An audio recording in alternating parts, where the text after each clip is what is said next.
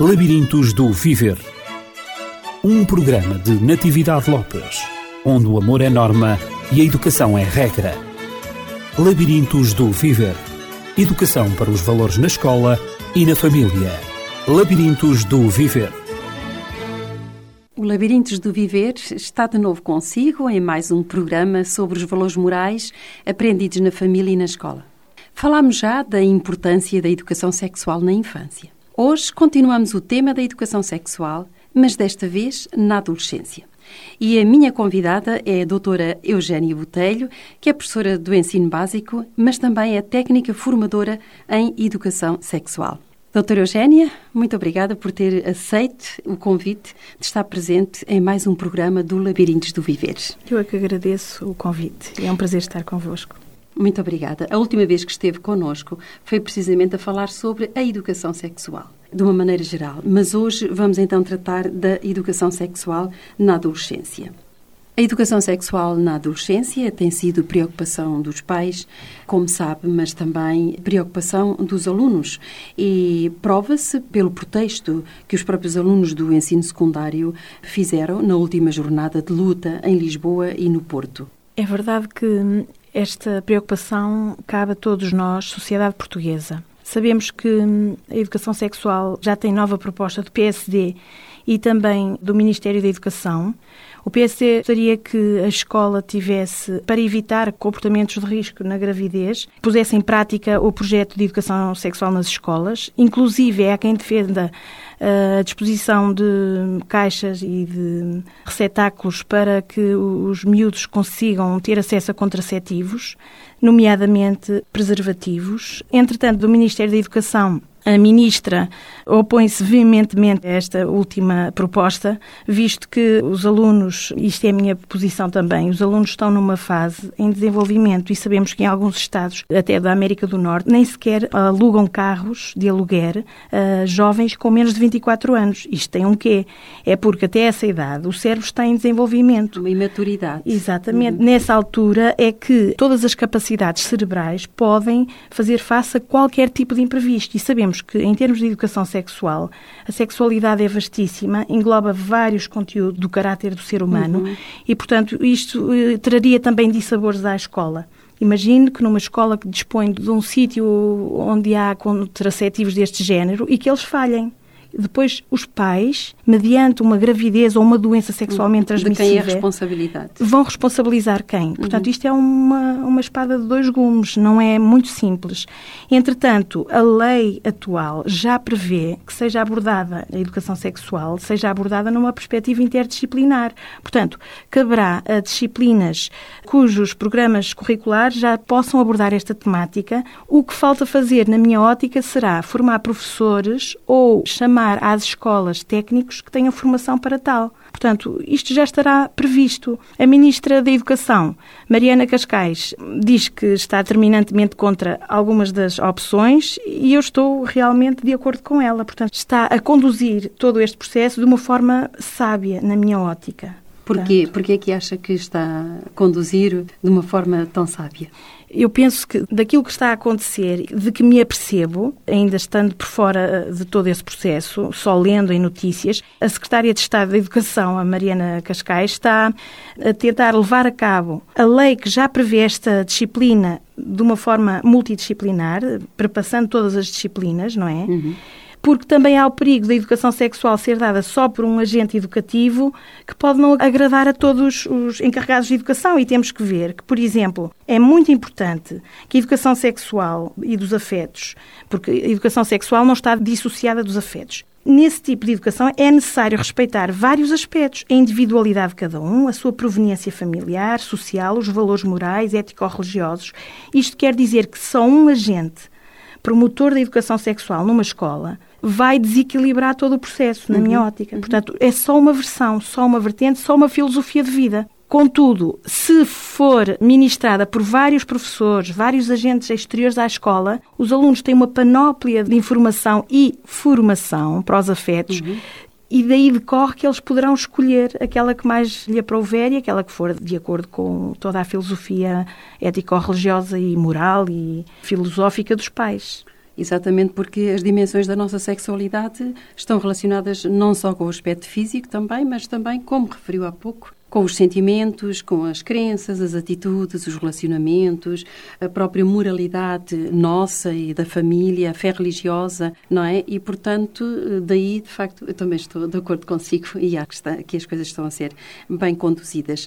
O âmbito da educação sexual é realmente muito vasto e são necessárias várias pessoas para, de facto, tratarem essa diversidade. Tem o aspecto psicológico, tem o aspecto anatomofisiológico também, tem o aspecto também também dos relacionamentos, tudo isto tem a ver eh, dos valores também, tudo isto eh, realmente faz tudo faz uma educação sexual completa e não apenas como tem sido até agora, apenas eh, abordando um aspecto da sexualidade humana que é de facto o aspecto da prevenção é? da gravidez, da prevenção das doenças sexualmente transmissíveis e pouco mais se tem avançado, ou não se tem avançado mesmo mais nada noutros aspectos. Há realmente que alargar o leque das aprendizagens e o leque dos conteúdos na educação sexual. E precisamente eu iria colocar-lhe já a seguir uma outra questão.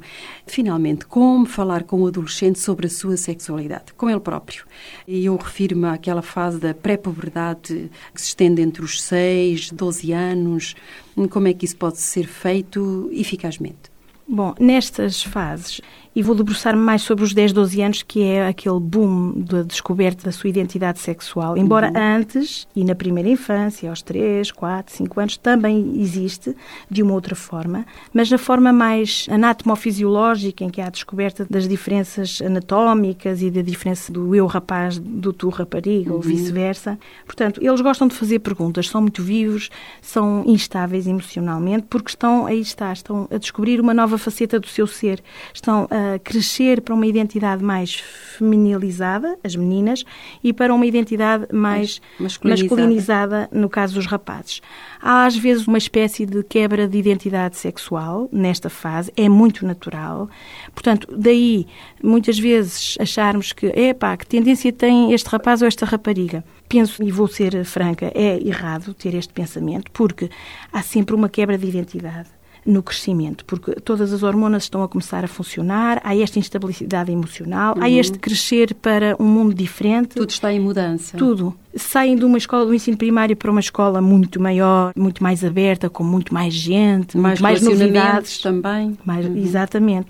Portanto, tudo isto, há ali quebras de confiança. É natural, nós adultos também, se formos para o estrangeiro trabalhar ou visitar ou, ou viver, vamos ter alguma insegurança passa-se a mesma coisa. O importante é estarmos atentos a estes sinais. Portanto, como enfrentar ou como confrontar uma criança, um pré-adolescente nesta fase em relação a todas as suas dúvidas? A primeira coisa que eu acho que devemos fazer é estar muito atentos. E também gostaria de referir que nunca é só nesta idade que começam os primeiros diálogos com os pais ou com os seus educadores. Isto começa pouco depois de começarem a falar, aos 3, 4 anos, já começam com dúvidas. O pai é diferente da mãe. Portanto, tudo isto é num crescendo.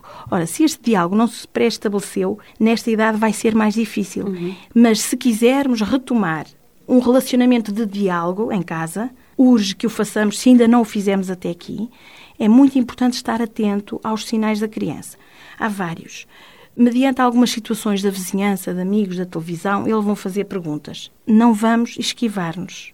É essencial. Convém responder. É, é essencial uhum. estar apto a responder. Se não tivermos a resposta na ponta da língua logo, porque às vezes é difícil, eles vão nos surpreender. Às vezes a resposta é: deixa-te disso, falamos disso mais tarde. Pois, mais tarde Mas já pode ser é tarde demais. Uhum. Mais tarde pode ser tarde demais porque desistem.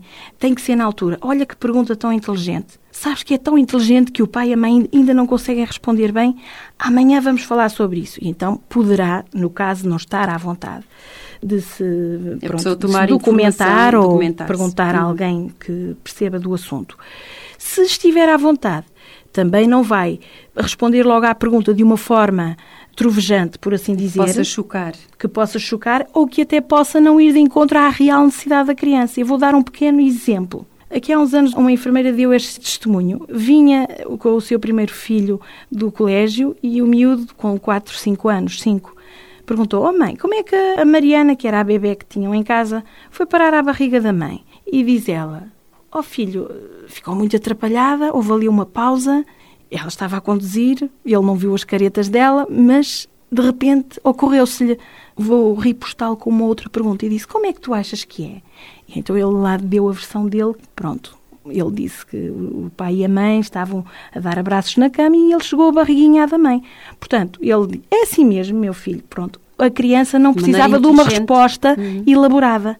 Portanto, às vezes, quando temos dúvidas em relação à real necessidade do nosso adolescente, vamos rodear a questão não para fugir, mas para perceber qual é a real necessidade de informação que esse adolescente tem, para não avançarmos demais, uhum. porque também pode ser desequilibrante para o próprio filho. É por isso mesmo que a maior parte dos autores defendem a educação sexual logo a partir da família e a partir dos mais tenros anos da criança, porque ninguém melhor do que os seus pais ou a família conhecem a criança e como responder-lhe e como satisfazer-lhe também as suas curiosidades. Mas o que acontece à educação sexual nas famílias destruturadas, doutora Eugénia Botelho? Bom, eu penso que isso é um tema muito complexo, mas, eh, assim, em linhas muito genéricas, vai depender muito de como as famílias que se separaram ou que, no caso de famílias monoparentais, em que a criança vive só com um dos progenitores ou só com o avô ou só com a avó, vai depender muito de como essa família, antes de se separar, se confrontou com as possíveis necessidades da criança. O que acontece muitas vezes é que antes de partirmos para uma separação ou para uma situação de ruptura, às vezes por causa só de um capricho ou de uma situação que até pode ser eh, resolvida com diálogo, com muita ponderação, com perdão. Viver é perdoar também. Uhum. E é ultrapassar alguns problemas. Não estou a dizer que não há problemas graves, há os, e cada um sabe de si. Mas muitas vezes, quando há um desencontro de um casal, não quer dizer que não deva ser resolvido ou que não possa ser quando se recorrer à ajuda ou a diálogo atempadamente. A única solução nem sempre é a separação ou o divórcio. Nem sempre. no interesse também da própria criança. Uhum. Até porque uma criança que anda de casa em casa, pronto, uma separação é uma morte. É uma morte de um relacionamento, há que fazer um luto, quer para o pai, para a mãe, para as crianças. Portanto, há uma morte para a família que os rodeia. Uma morte no sentido de acabar um relacionamento para recomeçar outros. E outros de outra forma, e muitas vezes muito mais diversificados, uhum. porque depois, muitas vezes, há um segundo casamento, ou juntam-se segunda vez, e há os meus, os teus e os nossos filhos. Tudo isto é muito complexo de gerir. Em relação a isso, eu penso que há que haver diálogo. Se de facto. Então, como fazer educação sexual neste ambiente? Assim? Neste ambiente, para já, há que ser fiel aos valores que sempre foram. Se ainda não houve conversas do género, há que haver um diálogo, o pai e a mãe têm que se juntar de quando em vez para combinar não só os aspectos materiais, mas essencialmente os aspectos educacionais Exato. do seu educando. E, portanto, gostava só de referir uma frase de Donald Meltzer que diz: Uma família é o lugar para gerar o amor. Portanto, a criança precisa sempre de amor. Para haver amor para aquela criança, há que se dialogar e combinar as estratégias de educação, para que um não desfaça nem contradiga a educação que o outro, outro. deu. Isto é importantíssimo. Portanto, a criança não é um joguete. Ele é um elemento, é uma vítima. Temos que proteger as nossas crianças. Há que promover também, ele diz, uma família é lugar para gerar o amor, promover a esperança, conter a tristeza e ensinar a pensar. A esperança nunca pode morrer. então, nesta criança que viu os seus pais a desfazerem aquela família, há que renovar constantemente este amor em esperança e conter a tristeza, porque há tristezas na vida, mesmo num casal que nunca se separe, nós vamos ter sempre tristezas e contrariedades. Portanto, é na família que se deve exorcizar a tristeza, as contrariedades, as contrariedades numa paixoneta, as contrariedades no sucesso escolar ou porque eh, as coisas não correram tal como nós quisemos. E ensinar a pensar. Portanto, as crianças não são autómatos, têm que pensar por si e saber que, a partir das nossas fraquezas humanas, esse é o trampolim para elas melhorarem e sentirem que podem ser ainda melhores do que os pais foram. Portanto, falar de educação sexual a estas crianças envolve muito diálogo envolve estar muito atento, porque uma criança que anda cá e lá pode ser alvo de falta de, de tempo, falta de, de diálogo, de falta de atenção. Portanto, isto é essencial, ter como prioridade máxima a atenção àquela criança e aos pequenos sinais.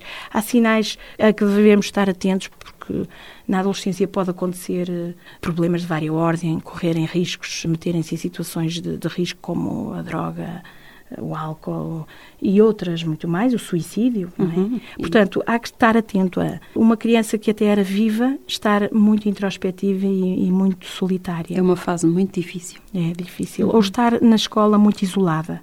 desligar-se de tudo e de todos. Portanto, ver as diferenças de comportamento e ver também a linguagem não verbal a que ela nos transmite. Não falar também é dizer alguma coisa, não é? Portanto, há que estar muito atento, especialmente nestes casos, penso eu. Doutora Eugénia Botelho, eu creio que para exorcizarmos a tristeza, vamos seguir o seu conselho, não é? A tristeza pode ser exorcizada em família, mas também através da música, e é isso que nós vamos fazer.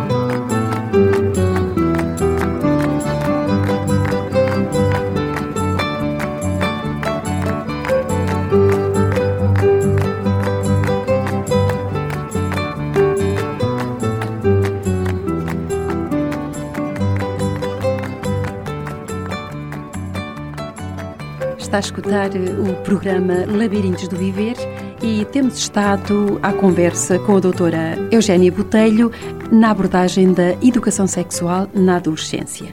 E eu tenho mais uma questão, doutora Eugénia Botelho, que é qual o principal objetivo da educação sexual? O principal objetivo da educação sexual tem a ver com o principal objetivo de todo o ser humano, que é ser feliz. Isto é uma resposta muito, muito curta, simples. muito simples, simplificadíssima. Mas o objetivo da educação sexual tem por base o ser feliz, mas à volta de muitos outros conteúdos, que é educar a criança a relacionar-se, educar a confrontar-se com os seus sentimentos, educá-la a respeitar o outro como gosta de se ver respeitada a si própria. O ser humano nasceu para amar e ser amado, mas com A grande não é relacionar-se, andar com, curtir com. Tem a ver com um relacionamento profundo que venha enriquecer ambas as partes em espaços duradouros, ou No seja, fundo- para o fim da vida. Uhum. No fundo, que desenvolva a personalidade do ser humano e o caráter E o- também. exatamente o caráter para fazer escolhas, escolhas o mais acertadamente possível, para que não venha a sofrer dissabores de tal ordem que todo o seu íntimo seja afetado. E nós vemos pessoas que são céticas em relação ao amor, pessoas que se relacionam de uma forma eh, um pouco distorcido, ou seja, com um amor distorcido, aquilo não será amor de uma forma mais egoística, de uma forma muito mais pré-elaborada, sem grandes expectativas de futuro e depois saltitam de relacionamento em relacionamento, mas saem cada vez mais vazias. Talvez e... na busca de um prazer imediato. Precisamente, um prazer físico. precisamente. E é esse sofrimento que nós achamos, como pais, como educadores e técnicos, que temos um papel enormíssimo de responsabilizá-la. Não é criar uma redoma à, à volta da criança, mas é prepará-la dar-lhe instrumentos para ela saber gerir a sua afetividade de uma forma positiva. As suas frustrações também. E as frustrações é importantíssimo uhum. assumi-las para poder dar a volta e poder recomeçar com força e com caráter para ser feliz. Na primeira parte deste programa, a doutora Eugénia Botelho falou da importância da educação sexual entre os 10 e os 12 anos. E eu agora gostaria de avançar um pouquinho mais na idade dos adolescentes e quando eles têm os seus sentimentos amorosos muito precocemente ou mesmo durante a adolescência, como é que nós, adultos, quer em família ou quer como educadores, como professores, como é que nós podemos lidar com um adolescente que está realmente invadido de sentimentos amorosos e se expressa de uma maneira tão terna em relação aos outros, em relação ao sexo oposto? Como lidar com essa situação? Já devo dizer que é uma fase muito bonita. Todos uhum. nós passamos já por ela, portanto, só não podemos assumi-lo se não o reconhecermos. Depois, eu gostava de dizer que a educação sexual é um contínuo e aprendemos-la vivendo-a no dia a dia, desde que nasçamos até que morramos, em contextos específicos, mas principalmente no nosso lar. Basta que pais e filhos vivam juntos para que estes, os pais, os primeiros, tenham uma influência determinante na vida dos filhos, pelo exemplo, mesmo quando não falam, só agindo. Por isso eu digo que criar filhos é o oposto de ensinar a, que quer dizer dizer a sobre qualquer coisa. Ensinar é transmitir conteúdos específicos científicos, que também pode incluir. Mas criar filhos implica educar. E educar é estar disponível. Diz, ah, qual é o tempo? Ah, o tempo de qualidade. Para mim, diria como Rui Veloso, eu tenho de ter todo o meu tempo do mundo. Uhum. Portanto, o uhum. tempo de qualidade é todo o tempo do mundo, é estar atento, ouvir, escutar e perceber. Como lidar com esta fase? Ora, sabemos que a primeiro exemplo de relacionamento está nos pais. O exemplo dos pais é fundamental em todas as questões, especialmente nestas da afetividade porque os pais têm relações de conjugalidade que dizem respeito a si próprios, mas não só, mas também aos filhos, aos próprios avós dos seus filhos, aos tios, aos familiares, parentes, etc. Eles estão a aprender. Depois, porquê é que chegaram a este relacionamento de conjugalidade os pais? Porque têm relacionamentos de intimidade. E antes dos relacionamentos de intimidade, houve relacionamentos de vinculação entre o casal. E antes houve relações afetivas. Mas nos primórdios do relacionamento de namoro, marido e mulher tiveram relações interpessoais, ou seja, foram se conhecendo. Ora, se estes relacionamentos de conjugalidade são muito importantes e foi um crescendo desde as relações interpessoais, passando pelas afetivas, vinculação, intimidade, até chegar às de conjugalidade, que é o, o máximo dos máximos entre dois seres humanos, ora, a criança, quando se socializa e vai descobrir o exterior, tem movimentos opostos parte destas relações de conjugalidade, a partir do momento em que vê os pais a darem-se, para poder sair e perceber como é que tudo isso funciona, para começar relações interpessoais fora da família. No fundo, em busca da sua identidade sexual ela está a dar os primeiros passos para se autonomizar, uhum. que é um papel importantíssimo e que, infelizmente, hoje em dia na sociedade se vai protelando mais. Vemos adolescentes com 30 e tal anos que dependem dos pais para tudo, que não assumem um emprego, que não terminam o seu curso, etc. Portanto, nós é bom defender os nossos filhos e há uma altura para isso. Há uma altura em que nós, como família, podemos ser aquela família ambientalista que cria ambientes próprios para defender as crianças. Nós é que promovemos saídas com eles ao parque e vamos com eles, portanto, mas à medida que vão crescendo, continuamos a ser ambientalistas para promover uma atitude construtivista, passamos a ser uma família, para além de ambientalista, construtivista, criando regras, limites e falando, sobretudo, com os adolescentes. E é nesta ótica que eu acho que, como pais, devemos largar um bocadinho as amarras, deixá-los conviver com outros, mas estando sempre por trás, é aquele porto de abrigo que está ali para estar atento, perceber que eles vão passar por essa fase das paixonetas, de se namorar no sentido de gostar, de apreciar outro rapaz, se for menina, e outra rapariga, se for rapaz. Perceber também que às vezes os rapazes podem ter dúvidas se gostam mais de um amigo rapaz ou de uma menina, porque é uma fase natural, porque eles estão naquela fase em que querem identificar-se com o próprio sexo e então têm uma grande amizade que podem confundir com um outro rapaz, parece que é um eu outro próprio, um eu outro. Isto é um, um conceito estranho. E, portanto, perceber e ajudá-lo a verbalizar isto e a exprimir isto e dizer, então, como é que vai a relação com os teus amigos? E que tal? Ah, pois, olha, vocês são, gostam de ouvir a mesma música, mas um dia vais crescer, vais conhecer uma princesa. Portanto, perceber que nesta idade é natural eles olharem para o sexo oposto com um interesse especial, com uma certa reserva também, com algum medo.